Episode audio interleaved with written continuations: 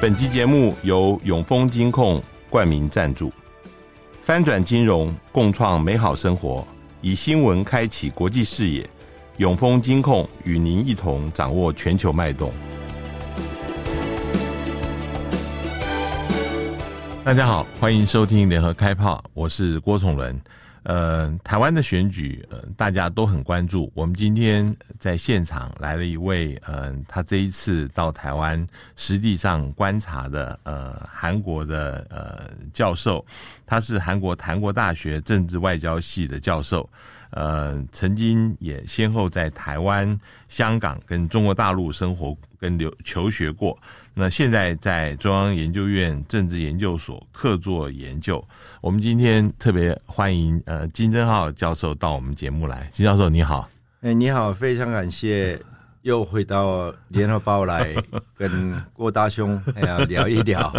中亚局势。金教授其实以前我们也找呃也他有些时候我们有呃用视讯的时候也也有些时候他呃能够现场来，不过已经有一段时间了。我先想请教，就是说你这一次在台湾呃官选的呃你的想法，因为台湾跟韩国很多人都把它放在一起来做比较啊。那比起韩国的总统选举，那台湾的总统选举跟韩国有什么不一样跟一样的地方？好，实际上亚洲地区啊，真正实行民主选举的国家。也可以说，哎，三个，但是两个比较是比较这个西方式的一个民主选举制度来进行的。嗯，那我说的三个是哈，台湾、韩国，就是中华民国、韩国，嗯、还有日本。嗯，其他国家的选举呢，虽然是也走了一段时间，但是，呃，它的一个发展程度还有透明度上，选举制度上也有些地方啊。没有完全就是赶得上啊亚洲这个三个国家的选举方法啊。韩国呢，就是选举制度实际上是第一任总统呃李承晚从美国回来以后他就实行，所以我们韩国的第一个民主选举呢，一九四八年开始的，这个比台湾早一点。但是台湾的民主选举的发展模式呢，因为我们知道台湾有很多新的啊、呃、这个。政党哎出现之后啊，它里头的一些选举模式呢，也是充分表现出民间的一些趋向的，所以这个变化比较多。嗯，但是选管制度里头如何管理，做出一个合理、公平，哎，还有啊里头能吸收到哎少数意见的那种选举呢，我觉得台湾比较突出的，因为。台湾是主权问题比韩国复杂，嗯，但是这里头它显露出来的一些很多各种不同的问题，哎，台湾选举制度啊，就是综合起来，已经可以说，呃，有些地方超越美国的，因为美国选举制度也是有点乱的，嗯，而且它有些邮件的方式投票，嗯，呃，开票的问题。哎，这个问题来说呢，我们特别关注这是一个小地区投票，然后那边开票的这种模式，还有一个也不是机器来计算的开票的这个制度呢。台湾就就给我们看一个新的一个呃选举模式的发展啊，我觉得这次台湾选举模式有点像一个希腊时代的一个投票的模式，所以小地区都也可以投票。嗯，虽然选举呢，我们可以分析出来谁会赢谁会输是呃事前一个调查结果来看可以分析出来，但是台湾的一个呃民意调查呢，也不是完全。表现出来真正的他的潜在的一个有些呃投票者的意向，因为呃中国人的这个情绪还有他的性格呢，有些有些地方比较含蓄的，嗯嗯，而且有些礼节上不会就是替别人要问啊，就是你要投给谁，或者是我们会怎么样？因为大家都尊重选举的基本是互相尊重，那里头每个人一票，呃公平的。然后共同条件的一个呃环境之下要选票的。那韩国来说呢，韩国的选举制度呢，我们有一个中央选举管理委员会来管理的。实际上，这个地方是要公正的，也不应该说执政党和在野党的呃一些影响的。那实际上多少受到一个执政党的影响，因为那边委员呢，呃，执政党时期选出来的人多的话，多少制度上。我们韩国也有呃 gerrymandering 呃选区的一个就是对划分实行呃开始啊，这个七八开始呃国会里头争论很多，还有国会议员的一个名额也是我们争论很多，我们还是三百个。那中国呃就是大陆呢，实际上它的这个人数呢也是。也不是实名啊，我们说虚名一样啊，他们都投多一样的东西。当然，我们台湾这个人数又减一半，这也是算是选举历史上的一个奇迹。嗯，另外一个，它这里头的这个就是说选举方式里头，就是说呃党的气氛来一个呃分出来比例的一个比呃代表比例代表这个方面呢，韩国也实行，但是我们因为这个。呃，选取一个气氛的问题上有很多纠纷，还有现现在人口老龄化的这种环境之下，有些地方可能呃他们的议会的议席都会被取消的。嗯，嗯这种环境呢，其实我们要简单说，政治家也得吃饭，他得生存、嗯、啊，所以他们有他们的立场。嗯、老百姓呢，对一个呃行政政府的对他们的一些措施。类呃，比如说一个社会制度，呃，还有一个老龄化问题里头的呃服务制度等等的问题。那韩国方面呢，呃，年轻人呃投给谁比较多，影响大还是老年人投给谁影响比较大？这个我们都画的比较清楚的。嗯嗯。所以韩国选举呢，我们事先调查呢，就是比较容易分析出来，但是台湾方面呢，比较不好分析出来了。所以我们这个开票之前呢，那时候啊，就是出口调查，嗯，这个结果一出来呢，很少会有错误的。嗯，但是台湾呢，事前调查的，呃，有些地方呢也不是很清楚。还有一个，台湾媒体呢也受到一个政党的影响。啊，每个。呃，媒体呢都有自己多少要支持的立场，嗯，还有一个中国大陆多少想要炒作假的新闻也很多，韩国也有假的新闻，但是韩国媒体不保持着中立立场的话，他的一个就是读者变少，所以他们都考虑这个问题，所以他们的立场是这样，也不是支持一个政党，他是进步派系的。新闻或者是保守派系的新闻，嗯、所以韩国选举呢，整体上一个比较大的，因为韩国选举人口可能呃比台湾多一倍多一倍的啊。这种情况之下呢，我们要继续一个调整。嗯、但是我们科学化也不如台湾一个人工处理的那种方式的一个选举，呃，这次开票的制度等等啊。我我我我问一下，因为。在韩国是可以容许出口民调，但是在台湾不容许出口民调，所以你说台湾事先的民调到最后的结果，呃，往往会有一个差别。这是因为韩国在最嗯、呃，在最后的十天是不准公布民调的，所以这个十天当中也有很大的变化。那呃，我比较好奇的是，在现象面你看到的，嗯、比如说在选举造势的场合啊，这些跟韩国的差别有没有呢？选举造势啊，韩国还是使用传统方式，嗯，就是呃，行动电话的的短信息，嗯，或者是大媒体上的广告，嗯嗯嗯，嗯。还有这个呃路上的很多一些就是。广告这个牌子等等的内容比较多，但是台湾这次进行的科学化的，都是用一个行动电话为主，顶多用一个有线电视里头的一个短视频来一个呃，就是说吸收啊呃一些他们呃支持他们的一些投票者啊，嗯当然就我觉得这次比较。特别的是民众党啊，嗯，民众党他的选举这个力量也是很大的啊。这个力量呢，如何推动？我看有他们是少资本多收益的方式来计算啊，所以他们的我估计啊，就是年轻人多的那种党呢，这是他们可能使用了一个大数据，嗯，大数据来分析，而且他们共同语言如何让他们感动的那个语词，他们都是已经抓得住，嗯，内容都抓得住了，嗯，呃，反过来呢。国民党呢，过去的一个传统方式的话，现在很多呃有投票权的那个变化不好抓得住的，嗯嗯嗯嗯、所以实际上选举是为了民主国家发展的最重要的一个一朵花的。但是我们另外一个来看呢，选举一一定要按一个时代变化要科学化的，嗯、这是最科学化的呢，我觉得还是。呃，实际上是民众党。嗯，然后民进党来说呢，他就是他就是考虑，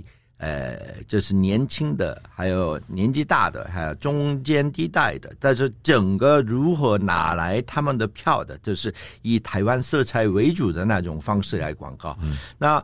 呃，我们看国民党的一个广告来看呢，它好像有口号，但是反中口号比较多，但是它的标志里头没有一个核心让投票者感动的内容。你说国民党还是民进党？我说的国民党，国民党，嗯啊、呃，因为这个是类似韩国的选举模式，嗯，就是说这个年龄这个群呢，可能要支持我们的，嗯、所以传统的基本的一个广告让他们就知道我们要选举了，就是。他就是把他们自己的支持者团结起来是可以，但是没办法从中间地带的人啊拉到他们的这个、嗯、这个阵营里头来投票的。嗯嗯、呃，这个效果呢，实际上我们学很多一个选举制度、选举方法、议会制度都是用西方政治学来开始的，所以选举本来就是西方政治学的一部分的，所以这个多活用科学化的方式的这种。呃，政党呢，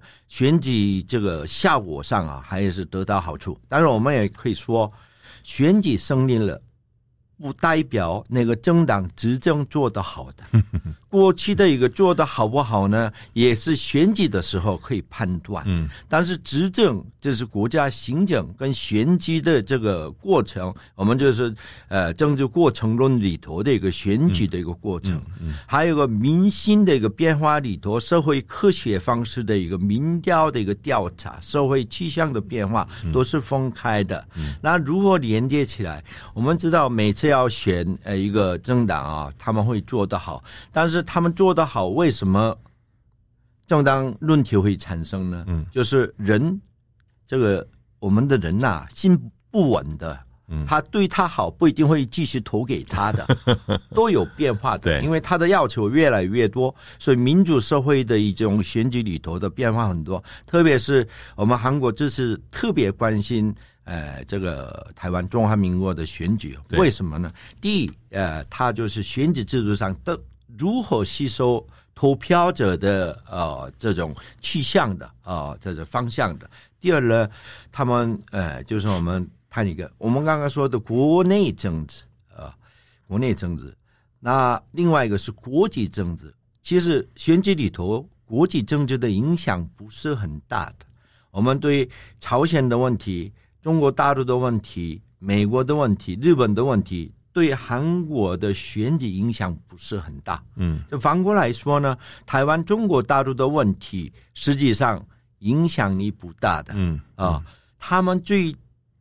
这个切切的也主要关心是他们民生民生里头的安全问题，嗯，也不是国际上的安全问题，嗯，呃，所以有些呃投票者的一个气象变化调查呢，我看很多台湾那个。台大也有，呃，中大也有，中央研究院也有，也要继续研究这个问题啊。这个就是民主化过程里头最重要的问题。所以这次台湾选举也结合希腊式的。就每个人可以表达的一种选举模式，加上科学化的选举模式，还有宣传过程里头有发展的选举模式。第四，最重要的，他们都学到民族主义，就是谁赢谁输，胜负就差不多决定了，大家说来承认我就输了，这个就是表示呃选举成熟度很提高了。这个台湾选举我两千年开始要一直目睹啊，呃，这次选举呢。啊、呃，有人可能心里不舒服啊，因为我的党啊、呃、就输了，嗯，就是我们说政党一体感的选举投票的主要因素。但是实际上，国家整个发展呢，老百姓就是国民是监督者、支持者，也是有最有权利的，就是如何表现出来啊、呃，然后呃，如何连接到那个行政体制里头，呃，很重要，呃。我们也可以祝贺这次当选的人，嗯，但是也要监督他，他做的不不好，还有我们民意来表达，不然，哎，政府都不会改变的。我我，你刚刚讲一个事情，我特别想问，因为韩国四月也要举行国会选举啊，那在台湾这一次讨论很多的就是中国大陆有没有对于这一次的选举有影响？你刚刚认为是？其实这个影响是很小的啊。那大家老百姓关心的其实是自己的生活。那我我同样的问题也想问，比如说你们在韩国选举的时候，会不会也担心朝鲜对于韩国选举的影响？那这个因素要怎么样来估计它呢？这个不好估计啊。过去的我们说的国际政治的影响呢，国内的媒体报道为主的，可以看到。但是私人媒体发达以后，很多媒体呢直接送到每个呃人的一个行动电话里头去的。嗯嗯，这种情况之下呢，其实选举这个炒作啊，美国也做的啊，就是广告，因为广告学本来就是政治学里头分出来的，还有政策学。你看哦，另外一个呃，我们呃国共内战的时候也是文汇报。还有中央通讯社之间的他们一些一个媒体站啊，这就是类似选举的选举战一样的。所以总之这边有选举，外面势力能渗透到这边影响的，他会尽量活用的。类似我们韩国呢，呃，韩国有很多有些。主群呢，啊，也拿了韩国国籍，但是不像韩国人的，也有。这些人呢，都是要在我们这个写很多小字条批评政府啊，然后做一个反作用的那种媒体，他们自己会产生比较多，嗯，然后后面有没有呃支持他们的根源？这我们找不到的，因为现在网络 cyber 安全里头的很多问题呢，他们也是发达了，犯罪者不好抓啊。但是这个问题，我们韩国我们说一个朝鲜问题。假如我们很简单啊，选举三天前，朝鲜实行核试验了。那我们保守党赢的一个可能性比较大，嗯嗯，但是一般因为飞机这个老侵犯，嗯，我们的呃航空识别园区啊，嗯嗯、或者是呃中国的这个渔民侵犯韩国的一个这个海域，呃打鱼那种行为呢，呃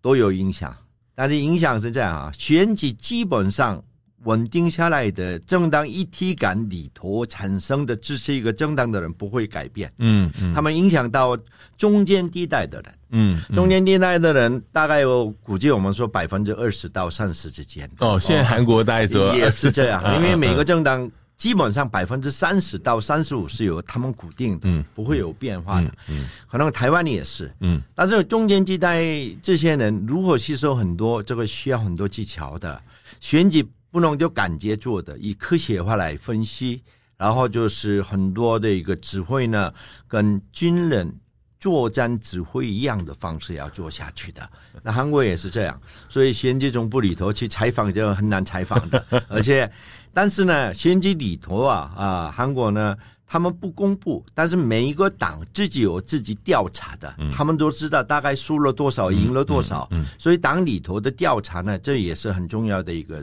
结果。他但是他不公开，嗯、为了他们党的一个呃生存或者是发展要生存的。嗯、那台湾我们这次要访问很多党的指挥本部的时候，呃，民进党指挥本部好像没有做这种啊，就是比较嗯呃。冷静的一个半空是一样的，但是他们可能有一些呃，就是小组要帮助一个呃候选人的。那民进党一定有，我觉得最科学化的也是民进党了，因为民进党是组织能力一起这个呃进行一个选举战略的哦。嗯、但是民主党也是靠一个几个人来推动，可能是一个人。嗯嗯。那国民党呢，这个指挥本部的一个存在，我都没办法掌握到，嗯、而且访问每个地方都是年纪稍微可能一样的。我今年六十嘛啊，嗯、差不多这些人就替人家服务的比较服务。那我们一看到服务，我知道啊，这是。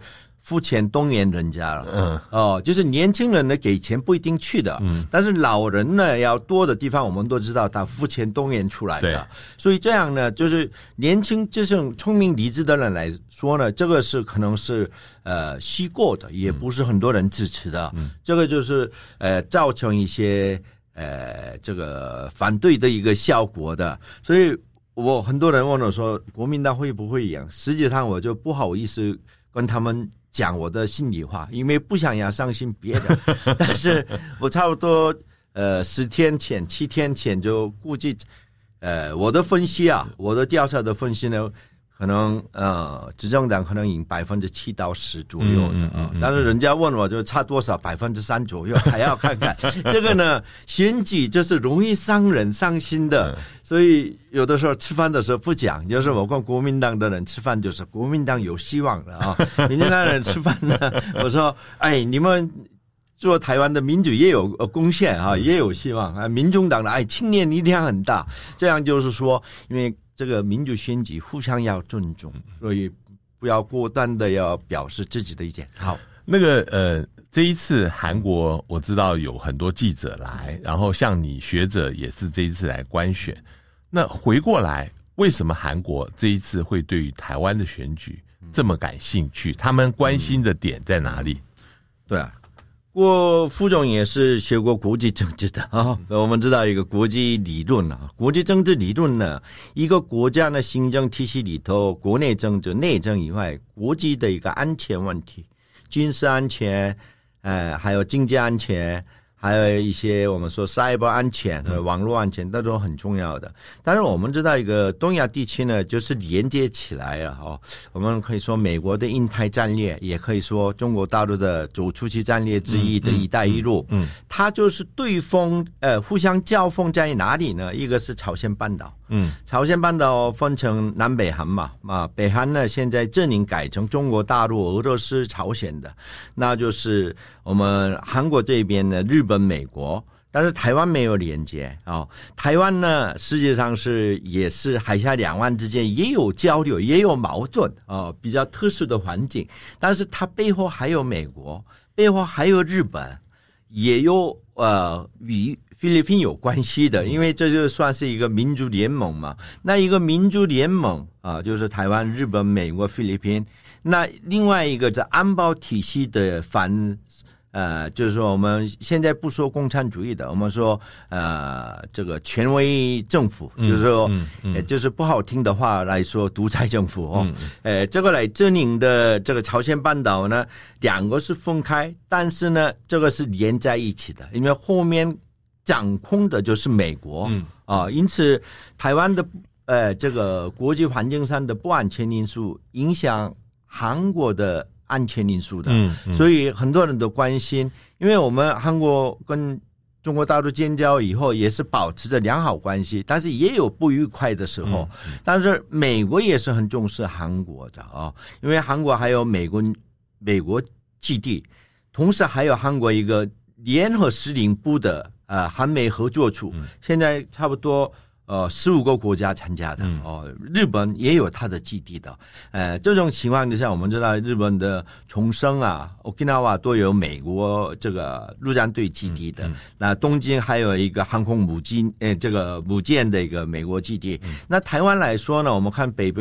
的一个基隆、苏澳、花莲、台东来看，是一个很重要的一个防疫战线。所以这个。两个，我们战争说优手打，我们要打拳击，只能右手打，左手不能用的话，一定会输的。所以两手都要打的话，东北啊阵营啊，就是台湾，就是嘉义这个地方是北回归线过去的这个地区，还有菲律宾阵营呢连在一起的。这个战争呢，我们简单看一个，第二次世界大战，呃，美国那个 Midway 航空母舰战争开始啊，它攻击的地方菲律宾到这个。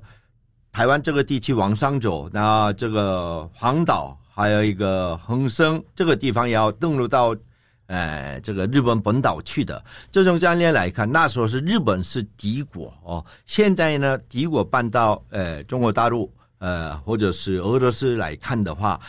日本的角色很重要。日本跟俄罗斯之间有北方四岛的问题，嗯，韩国也很重要，因为南北汉这个陆地连接的地方，嗯嗯、台湾台湾海峡非常重要。台湾海峡出了问题，后面就是关岛，还有塞盘也出问题的，这、嗯、连接到夏威夷的。呃，然后下面呢，它就四七四空的话就出问题。菲律宾，菲律宾离台湾很近的，然后加上我们印尼，再加上呃，帕普亚 New Guinea 啊，啊，再加上呃，澳洲呃，纽西兰，这个连接啊战略来看，我们就简单。一带一路为什么美国要推行？呃，就是仿制大陆的一个一带一路，嗯、为什么要推行印太战略？嗯，以前都我们说 people to Asia 嘛。哎，重返亚洲的，现在就是具体化了。实际上，这个就是民主阵营，呃，他要一个保守一个太平洋西岸地区的一一条链上的啊。所以岛链问题，我们都知道，那个南海也有中呃，这个中国大陆做的一些呃，就是实际上违法的啊，做出来的人工岛，呃，对人工岛，但是。中华民国本来就有太平岛的啊、所以太平岛是那边是最大的。嗯，哎，整个来看呢、啊，这个阵营是非常重要。嗯、还有我们说一个马六甲，英文说布拉克海峡，嗯、海峡的这个流动量，呃，物流流流流动量很重要。所以台湾过去也说一个呃不会沉没的一个航空母舰嘛。嗯。嗯，但是航空母舰里头的人员很重要。嗯。这个人员的现象变成以选举表现出来一个民主成熟的一个。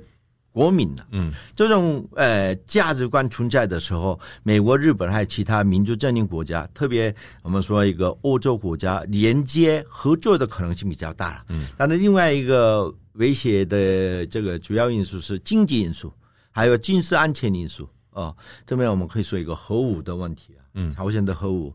呃，中国大陆的核武啊，加上废弹啊，哦，这个问题来看呢。美国如何防御这个问题？以后美国再发展五十年、一百年，呃的有关的，所以，呃，美国呃军队怎么移动？就是从韩国的美军移到日本去，或者是日本在日本的美军如何移到台湾来防御？或者是他的航空母舰，过去是一艘的，现在还要增加一艘的，在西太平洋地区的，这就表示亚洲地区的经济利益非常重要。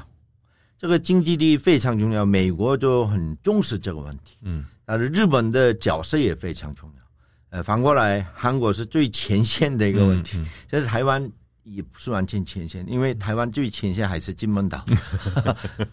我我我我我这样问啊，反过来看啊，嗯、台湾这边也很注意，就是朝鲜半岛这边的变化，嗯、尤其是呃最近。这个呃，朝鲜的那个外相啊，崔善姬去了莫斯科访问啊，那似乎朝鲜跟俄罗斯之间的关系是越拉越近。你怎么看这个这个关系？这个关系是因为现在传说普丁要来访问呃平壤，这个是真的在发展当中会变成一个军事联盟吗？那呃，美国很担心这个事情。你自己是怎么看的？那另外还有一个问题就是，呃，中国大陆似乎对于这个军事联盟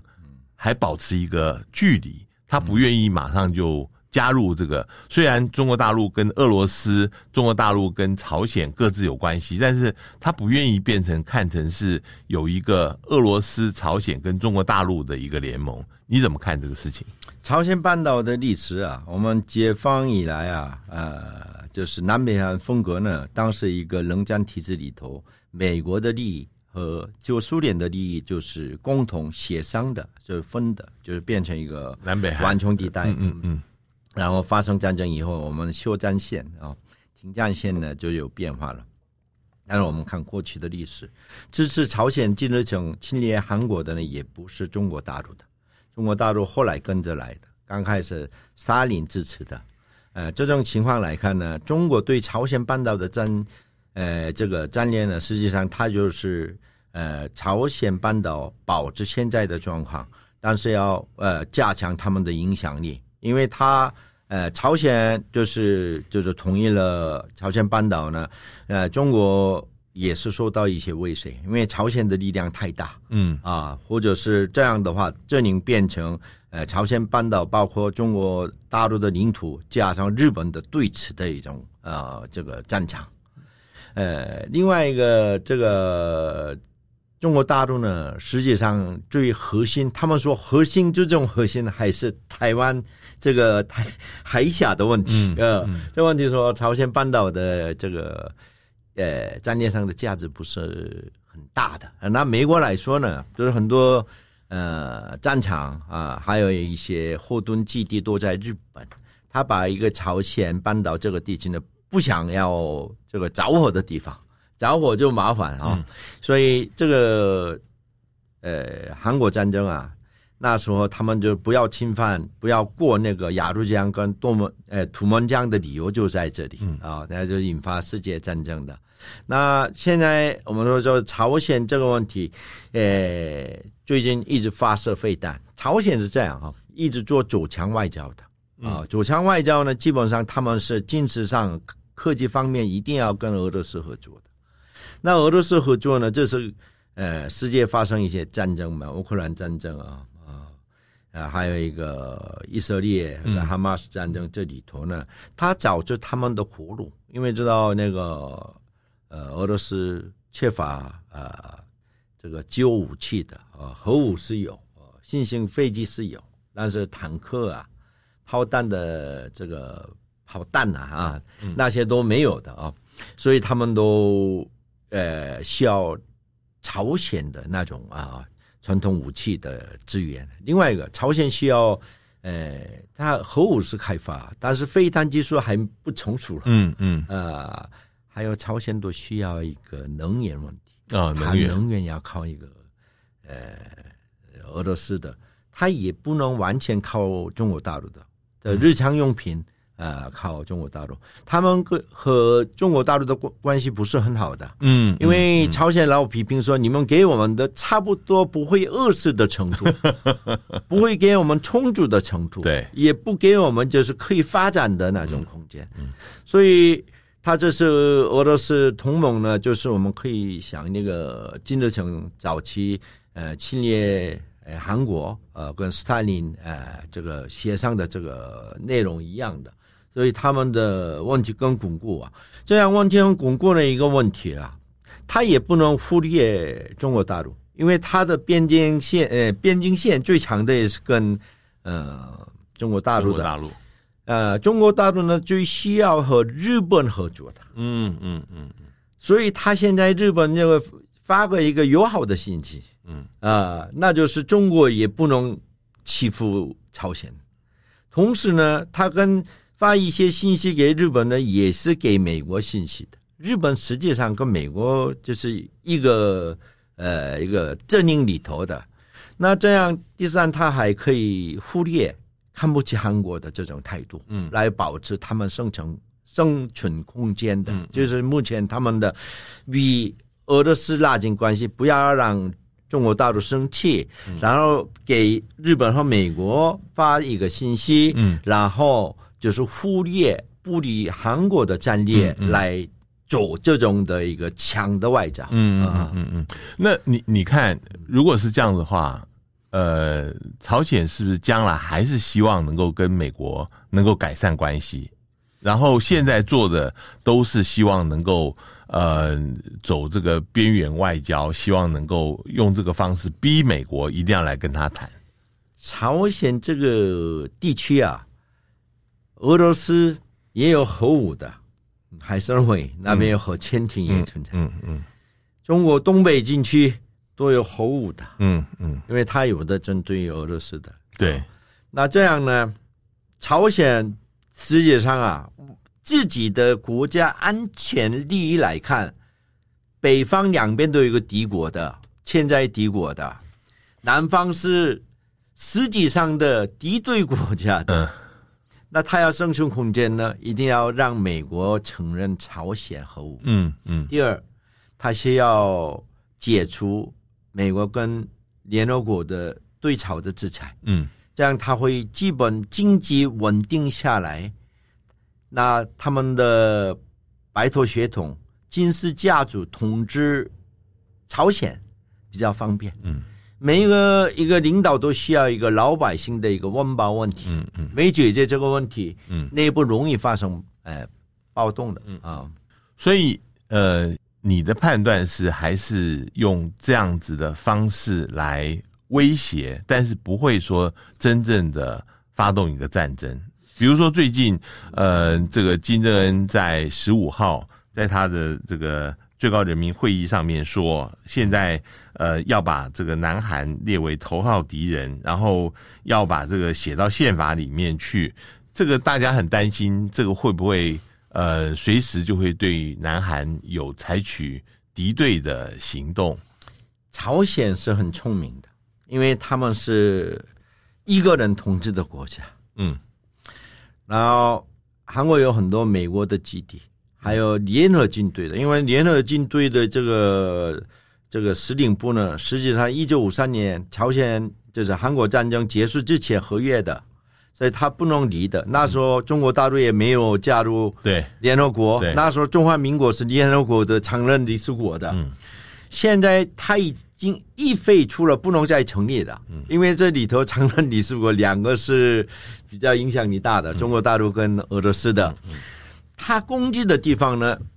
不是美军地区，嗯，也不是联合军司令部在的地方，嗯，他只是攻击。只有韩国人的地方，嗯嗯嗯嗯，那只能韩国人的地方就是西海岸了，嗯嗯。那我们简单说，这个美军这个司令部搬到那个延平岛去，他不好攻击的，一不小心他攻击美国的，嗯嗯。哦，这种情况之下，他知道攻击美国，他们就就很糟糕的啊，所以他们是用这种方式，他们跟韩国不谈的理由呢？我与美国谈好，那我们南北韩关系我们自动会改善。对，嗯，对。我跟大哥谈，你等着。嗯啊、呃，这种方式来，他就是做这种外交，但是这个外交不好实行，因为最近美国有选举嘛。对，嗯，选举之前的白洞时期，韩美日呃关系非常巩固的。嗯嗯。那他现在为什么继续挑战这种事情呢？美国有选举啊。十一月份有选举，嗯嗯，他就是现在对美国、对中国、中国、俄罗斯好的，但是这个对朝鲜的国家利益有方式，呃，利益有用的方式，叫挑战韩国，嗯，他不能挑战中国大陆，不能挑战俄罗斯，嗯嗯嗯，也可以挑战日本，但是不挑战，嗯，因为他现在想要收回日本。嗯，那日本都听美国的，嗯，也是这个对，对。不好，呃，破这种呃这个他们的僵局的，所以呃，他与日本要联系的话啊，越越联系越韩呃这个韩日美的关系越巩固的，嗯嗯，呃，所以这种矛盾都存在，还有一个。一个国家世界不注意的话，他们饿死的，所以他继续要做一些连续剧，一级、二级、三级的。嗯嗯，但是也有存在真的发生战争。嗯嗯嗯啊，但是这个战争，韩国四月份有选举啊，他要选举之前继续这样挑战的话，保守派会就团结起来。嗯，那尹锡悦政府赢的可能性比较大的。那这样的话，中国大陆。不怎么喜欢的，嗯，中国大陆是喜欢就是进步党派系的，嗯，那所以他有些战略呢，与中国大陆的战略背道而驰的，嗯嗯嗯，他与美国想要接近，中国呢就是靠拢他，你不要跟他太接近，我就需要的东西我提供你。我我最后一个问题就是，美国有些时候有些人想说。呃，美国跟中国的合作其实是可以联合对于朝鲜这边来施压啊。那现在这个想法是不是已经过去了？已经不可能呃，美中对朝鲜施压的这样的情况了。中国大陆与美国的谈判做事不一样。过去基辛格还为了他们的呃政治团体。还有部分美国利益，他又选择着一些中国大陆牌的，嗯，但现在美国很多呃对中国呃政策有影响力的人呢，有的不想用一个 Kissinger 方式的，他们是保持现状，但是遏制他们的科学发展，但是基本经济基本呃就是供应链呢继续保留的。这种保留的时候，最重要的一个核心地带、战略地带就是台湾的。嗯嗯，因为中国老说核心之中的核心嘛，嗯，那我不用碰别的地方了，我把你的雨林、呃龙林要碰一下，嗯啊、呃，所以它现在核心地带就是变成这个台湾地区的。那中国大陆对台湾的政策友好也不好，也就是恶劣也不行。所以他有的时候一些一些一个幅度上的变化，他国务他们那个新闻办每天讲的很强硬，但是实际上没办法那么强硬的，因为后面还有呃一个大老虎，呃，还有一个可能是比小虎这个老虎小的一个日本啊连在一起的一个狼在那边嘛，那。中国大陆这种情况之下，中国大陆现在出一个问题，朝鲜也与俄罗斯在一起了，嗯，关系越来越密切，那就怎么样？不重视韩国不行了，嗯，那全部他的阵营里头都是敌对的，嗯，或者是利用他的，嗯，那越南跟他们关系好吗？实际上也不是，越南老跑德国啊、韩国啊。也私下可能是多少跟台湾合作，因为它有一个经济产供应链上多少有合作的，所以呃，我我我的想法这样啊，欧洲中东已经正在很乱了，嗯，现在剩下可能会乱的地方就是这个朝鲜半岛的东北地区跟台海的这个地区，所以每个国民要谨慎，嗯。不要把外面的消息当做谣言，嗯，你要谨慎，嗯，一发生战争，什么都没有的。我们在新闻媒体上看欧洲的事情，还有以色列的事情，也不是一个电影，嗯，实际上这个问题啊，国民都需要一些就是国家安全为主的这种思考，还有责任。呃，执行是非常重要，那政府更重要。嗯、政府不要老利用这个东西当做他们选举的口号，嗯，或者是执政的一些手段，因为老百姓是国家里头啊，国民里头民族主义的一个基层，嗯，基本的，嗯嗯。今天非常谢谢金教授到我们节目来，呃，谈了他的在台湾官选的心得，然后还有现在目前最新的朝鲜半岛情势，非常谢谢。好，谢谢，也谢谢各位听众收听，我们下次见。上网搜寻 VIP 大 U 店 .com，到联合报数位版看更多精彩的报道。